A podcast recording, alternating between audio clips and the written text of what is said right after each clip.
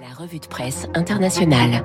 Bonjour Alexis Karklins-Marchais. Bonjour François. Partenaire chez Eight Advisory. Alors, euh, on sera en ligne de la Chine hein, dans le journal de l'économie juste après votre revue de presse internationale euh, du lundi matin. Mais le sujet intéresse évidemment aussi la presse américaine, notamment le, le New York Times. Oui, c'est un article qui montre à quel point c'est un moment critique pour le président Xi qui débute son troisième mandat. Après un hiver de mécontentement, en réalité l'année 2022 a été une année de croissance faible. Il y a eu quelques manifestations euh, avec la politique de zéro Covid, puis avec l'abandon de la politique zéro Covid, euh, l'explosion de la mortalité. Et donc pour lui, c'est le moment de reprendre euh, la main à l'occasion de l'ouverture de la session annuelle du Parlement chinois, donc un des grands événements politiques de la vie politique chinoise. Pour le président Xi, eh bien d'abord, c'est ça passe par un objectif de puissance. Cet objectif de puissance, il est économique. Il a annoncé 5% de croissance pour 2023. Il compte sur le secteur privé, sur les investisseurs pour relancer l'économie. Euh, il y a aussi un objectif d'un point de vue technologique de dépasser rapidement l'Amérique. Et puis euh, aussi une volonté de relancer l'économie domestique, car la Chine prend conscience de sa dépendance, euh, de sa dépendance à l'exportation vers l'Occident. Or, avec la situation actuelle, eh bien, il faut absolument que l'économie domestique, l'économie nationale reprenne de la puissance. Et donc, ça passe par notamment l'augmentation des budgets militaires, mmh. dans l'éducation et dans la santé. Mais c'est aussi le moment pour lui de renforcer son pouvoir politique. C'est ce que souligne d'ailleurs l'article du New York Times. Euh, pour lui, c'est à la fois euh, bah, de gouverner avec des gens encore plus proches, il va notamment changer le Premier ministre, et puis de renforcer la police, renforcer les forces de sécurité, renforcer le euh, pouvoir du Parti communiste mmh. sur l'économie et sur la vie politique chinoise. Donc un moment important. En réalité, François, c'est chaque jour un peu plus la rivalité entre les États-Unis et la Chine qui s'affirme. On va vivre avec pour les dix prochaines années. Oui, dix, vous êtes, vous êtes gentil.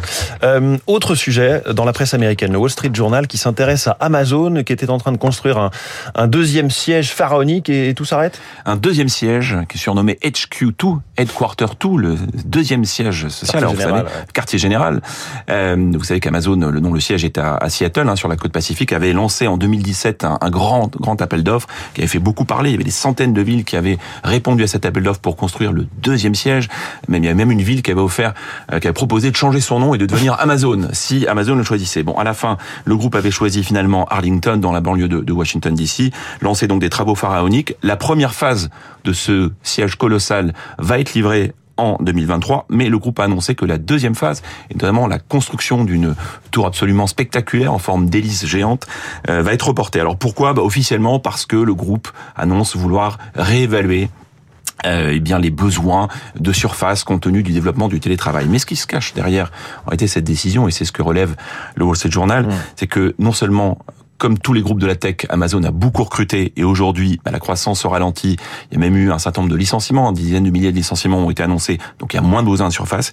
Et puis surtout, le besoin de faire des économies, car on le sait, dans toute la tech, aujourd'hui, les groupes ont besoin de réinvestir de façon très importante, notamment dans l'intelligence artificielle. Et oui, ça aussi, on va en parler tout à l'heure avec notre invité à 7h15, Mathieu Courtecuisse. On parlera de chat GPT. Alors, dernier sujet, vous vous intéressez à un petit pays, c'est le Spiegel, hein, le journal allemand qui s'y intéresse, l'Estonie.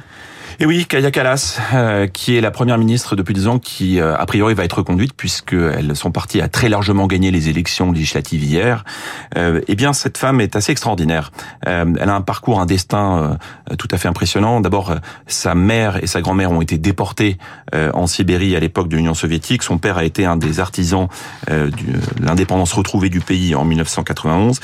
Et Kaya Kalas avait alerté bien avant le début de l'invasion de l'Ukraine l'Occident sur euh, les intentions de Poutine. Personne ne l'avait écouté à l'époque. Depuis le 24 février 2022, tout le monde l'écoute. Mmh. Surtout que c'est, au-delà d'être une grande voix de soutien à l'Ukraine, une avocate charismatique, anglais impeccable, euh, très souvent euh, dans les télévisions internationales et, dans les médias pour justement faire connaître ce petit pays balte que l'on que, que l'on connaît assez peu en dehors de son avance dans le domaine du numérique. Et ce qui est très important dans ce portrait, il y a beaucoup beaucoup de choses qui sont dites, mais le plus important peut-être, c'est qu'elle souligne à quel point il est important pour l'Estonie eh bien de continuer à défendre l'Ukraine, car l'Ukraine, si euh, on la laisse tomber, eh bien le risque c'est qu'il y aura peut-être la fin des combats, mais la paix ne sera pas retrouvée. Mmh. Elle le dit elle-même. Nous, nous avons connu en 1944 euh, la fin des combats, et pour autant, et pour autant, eh bien nous n'avons pas connu la paix. Donc voilà une, une voix qui est très écoutée aujourd'hui, qui pourrait un jour prendre la tête de l'OTAN. Merci beaucoup, Alexis Karklins-Marchais.